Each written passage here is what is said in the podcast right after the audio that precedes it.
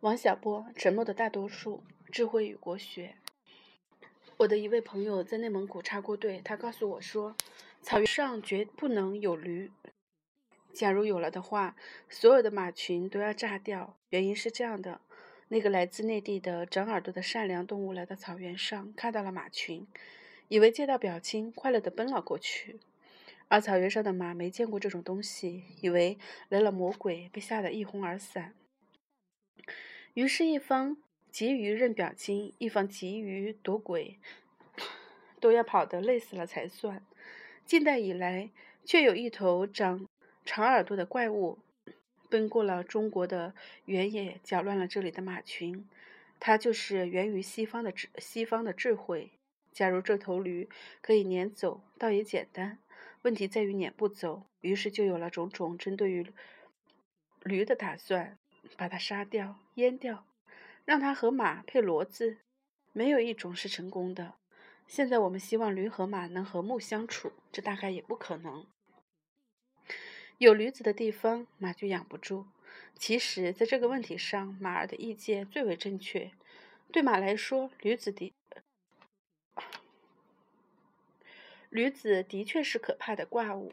怪物，让我们来看看驴子的古怪之处。当年欧几里得讲几何学，有学生发问道：“这学问能带来什么好处？”欧几里得叫奴奴奴隶给他一块钱，还讽刺的道：“他道这位先生要从学问里找好处啊。”又过了很多年，法拉第发现了电磁感应，也是给别人看。有位贵妇人说：“这有什么用？”法拉第反问道：“刚出生出来的小孩子有什么用？”按中国人的标准。这个学生和客贵妇有理，欧几里得和法拉第没有理。学以致用嘛，没有用处的学问哪能叫做学问？西方的智者却站在老师一边，赞美欧几里得和法拉第，比博学生和贵妇。时至今日，我们已经看出，很直路的寻找寻求好处，恐怕不是上策。这样既不能发现欧式几何，也不能发现电子感应。最后还要吃很大的亏。怎样在科学面前掩饰我们要好处的暧昧心情，成了一道难题。有学者指出，中国传统的思维方式有重实用的倾向。他们还以为这一点并不坏。抱着这种态度，我们很能欣赏一台电动机。这东西有器物之用，它对我们的生活有些贡献。我们还可以像个。于夫子那样系列出，它有抽水之用、通风之用等等，如何得到之用还是个问题。于是我们就想到了发明电动机的那个人，他叫做西门子或者爱迪生。他的工作对我们可以使用电机有所贡献。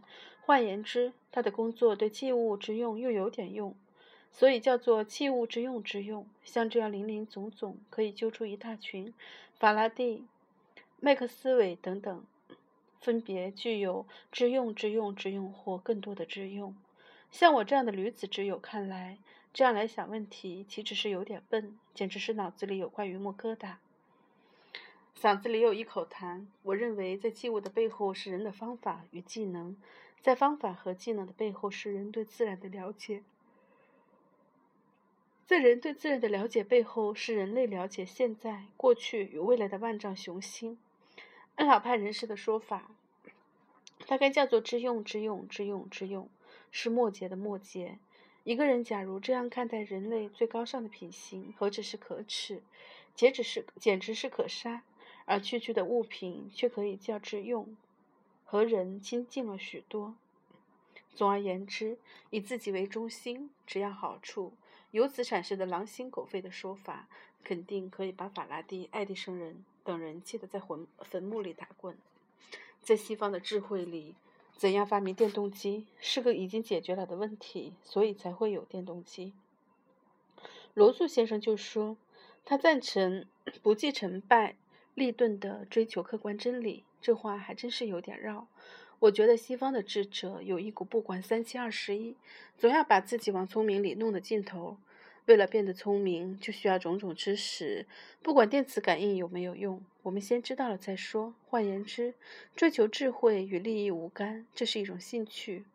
现代文文明的特快列车竟发轫于一种兴趣，就来叫人说来叫人不能相信，但恐怕真是这样。中国人还认为求学是痛苦的。学海无涯苦作舟，学童不仅要背四书五经，还要挨戒尺板子。仅仅是因为考虑到他们的承受力，才没有动用老虎凳。学习本身很痛苦，必须以更大的痛苦为推动力，和调教牲口没有本质的区别。当然，夫子曾说：“学而时习之，不亦说乎？”但他老人家是圣人，和我们不一样。再说，也没有人敢打他的板子。从书上看，孟子曾从思辨中得到一些快乐，但春秋以后到近代，再没有中国人敢说学习是快乐的了。一切智力的活动都是如此，谁要说动动脑子有乐趣，最轻的罪名也是不严肃。顺便说一句，我认为最严肃的东西是老虎凳。对坐在上面的人来说，更是如此。据我所知，有些外国人不是这样看问题。维特根斯坦在临终前回顾自己一生的智力活动时说：“告诉他们，我度过了美好的一生。”还有一个物理学家说：“我就要死了，带上两道难题去问上帝，在天堂里享受永生的快乐。”他还嫌不够，还要在那里讨论物理。总的来说，学习一事，在人家看来快乐无比，而在我们眼中则毫无乐趣。如同一个太监面对后宫佳丽，如此看来，东西方两种智慧智慧的区别，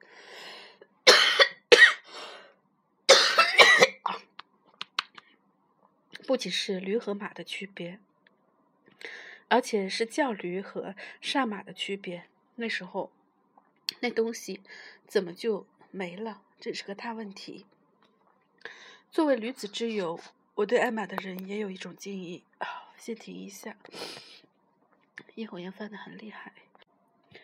作为驴子之友，我对爱马的人也有一种敬意。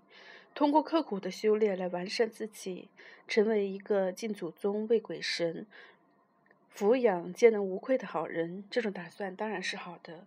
唯一使人不满意的是，这个好人很可能是个笨蛋，直愣愣的想什么东西有什么用处，这是任何猿猴都有的想法。只有一种特殊的裸猿，也就是人类。才能时时想到我可能还不够聪明，所以我不满意艾玛的人对这个问题的解答。也许在这个问题上可以提出一个骡子式的折中的方案：你只有变得更聪明，才能看到人间的至善。但我不喜欢这样的答案，我更喜欢驴子的想法。智慧本身就是好的。有一天，我们都会死去，追求智慧的道路还会有人在走着。死掉以后的事我看不到，但在我活着的时候。想到这件事，心里就很高兴。物理学家海森堡给上帝带去的那两大难题是相相对论和串流湍流。他还以为后一道题太难，连上帝都不会。我也有一个问题，但我不想向上帝提出，那就是什么是智慧？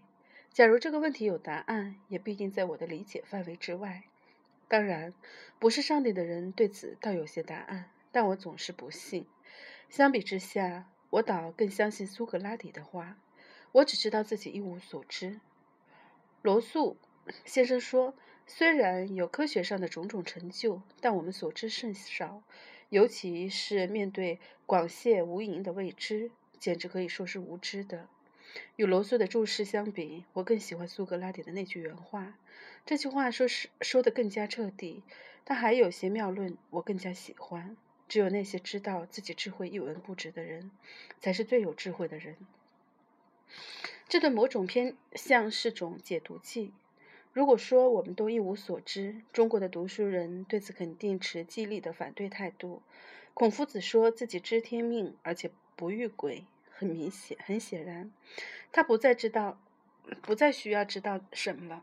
后世的人则以为天已经生了重离，万古不长不长如夜了。再后来的人则以为精神原子弹已经炸过，世界上早没有了未解决的问题。总的来说，中国人总要以为自己有一种超级的知识，博学的够够的，聪明的够够的，甚至巴不得傻一些。直到现在，还有一些人以为，因为我们拥有世界上最博大精深的文化遗产，遗产可以坐待世界上一切寻求智慧者的皈依。换言之，我们不仅足够聪明，还可以担任联合国救济署的角色，把聪明分给别人一些。我当然不会反对这样这样说。我们中国人是全世界，也是全宇宙最聪明的人。一种如此聪明的人，除了教育别人，简直是就无事可干。马克吐温在世时，有一次遇到了一个人，自称能让每个人、每个死人的灵魂附上自己的体。他决定通过这个人来问候一下死者了的表兄，就问道：“你在哪里？” 死表哥通过活着的人回答道：“我在天堂里。”当然，马克吐温很为表哥高兴。但问下去就不高兴了。你现在喝什么酒？灵魂答道：“在天堂里不喝酒。”又问：“抽什么烟？”回答是：“不抽烟。”再问：“干什么？”答案是什么都不干，只是谈论我们在人间的朋友，希望他们到这里和我们相会。这个处境和我们有点相像。我们这些人现在就无事可干，只能静待外国物质文明破产，来投靠我们的东方智慧。这话梁任公一九二零年就说过。现在还有人说，洋鬼子在物质堆里受苦，我们享受天人合一的大快乐。正如在天堂里的人闲着没事，拿人家的朋友磕磕牙，我们也有了机会表示自己的善良了。说实在的，等人来这点事还是洋鬼子给我们找的。要不是达卡马找到了好望角绕了过来，我们还真闲着没事干。从汉代到近代，全中国那么多聪明人，可不都在闲着？人文科学科弄完了，自然科学没有没得弄。马克吐温的下一个问题，我国的一些人文学者就不一定爱听了。等你在人家的朋友都死掉，来到你那里，再谈点什么呢？是啊，是啊，全世界的，全世界的。人都背叛了，背弃了物质文明，投奔了我们。此后再干点什么？难道重操旧业，去弄八股文？除此之外，再搞点考据、训诂之什么的？过去的读书人有这些就不够，而现在年轻人未必受得了。把拥有这种智慧、超级智慧比作上天堂，马克吐温的最后一个问题深得我心。你是知道我的生活方式的，有什么方法能使我们上天堂而下地？不上天堂而下地狱，我倒很想知道。言下之意是，忍受地狱毒火的煎熬，也比闲了没事要好。是啊，是啊，我宁可做个苏迪拉、苏格拉底那样的人，自以为一无所知，体会寻求知识的快乐，也不肯做个智慧满盈的儒士，忍受这种无所事事的煎熬。我有位阿姨，生了个傻女儿，比我大几岁。不知从几岁开始学会了缝扣子，他大概还学过些别的，但没有学会。总而言之，这是他唯一的技能。我到他家去做时，每隔三到五分钟，这傻丫头就要对我狂号一声：“我会缝扣子。”我知道他的意思，他想 让我向他学习缝扣子，但我就是不肯。理由有二：其一，我自己会缝扣子；其二，我怕他扎着我。他这样爱我，让人感动。但他身上的味道也很难闻。我在美国留学时认得一位青年，叫做戴维。我看他人很不错，就给他讲解中华文化的真谛，什么忠孝仁义之类。他听了居然不感动，还说我们也爱国，我们也尊敬老年人，这有什么？我们都知道。我听了不由得动个邪火，真想扑上去咬他。之所以没有咬，是因为想到了傻大姐，自觉该和他有点区别。所以悻悻然的走开，心里想到：“妈的，你知道这些，还不是从我这里知道的？礼义廉耻，洋人所知没有我们今生，但也没有儿接母、子食父、满地拉屎。东方文化里所有的一切，那边都有。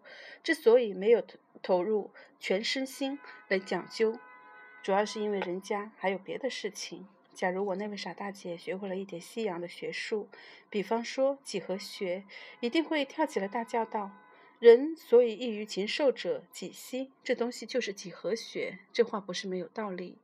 的确没有哪种禽兽会几何学。那时他肯定要逼我跟他学几何。如果我不肯跟他学，他定要说我是禽兽之类，并且责之以大义。至于我是不是已经学会了一些，他就不管了。我的意思当然不是说他能学会这些东西，而是说，只要他只要学会任何一点东西，都会当做超级智慧。相比之下，那东西是什么倒无所谓。有这件事，我想到超级知识的本质。这种东西，罗素和苏格拉底都学不会。我学起来也难。任何知识的本身，即便繁难，也可以学会。难就难在让它变成超级，从中得到大欢喜、大欢乐，无限的自满、自足，手手之、舞之、足之导致的那种品行。这种品行，我的那位傻大姐身上最多，我身上较少。至于罗素、苏格拉底两位先生，他们身上一点都没有。傻大姐是是个知识的放大器，学点东西极苦，学成以后极乐。某些国人对待国学的态度和傻大姐相近。说实在的，他们把它放放得够大了。拉封丹寓言里有一则大山临盆，内容如下：大山临盆。天为之崩，地为之裂，日月星辰为之无光，房倒屋塌，烟尘滚滚，天下生灵，死伤无数。最后生下了一只耗子。中国的人文学者弄点学问，就如大山临盆一样的壮烈。当然，我说的不只是现在，而且有过去，还有未来。正如迂夫子不懂西方的智慧，也能对他品头品论足一样。罗素没有手舞足蹈的品行，但也能品出其中的味道。大概是对自己所治之学的狂热感，情视作学问本身，乃是一种常见的毛病。不读，中国人犯，外国人也要犯。他说：“人可能认为自己有无穷的财源，而且这种想法可以让他得到一些，何止是一些。”罗素真是不懂 满足。有人确实有这种想法，但银行经理和法院一般不会同意他们。银行里有账目，想骗也骗不成。至于在法院里，我认为最好别吹牛，搞不好要进去的。远离这两个危险的所在，躲在人文科学的领域里之内，享受自满自足的大快乐，在目前还是可以的。不过要有人养，在自然科学里就不行。这世界上每年都有人发明永动机，但谁也不能因此发财。顺便说一句，我的那位傻大姐现在已经五十岁了，还靠我那位不幸的阿姨养活着。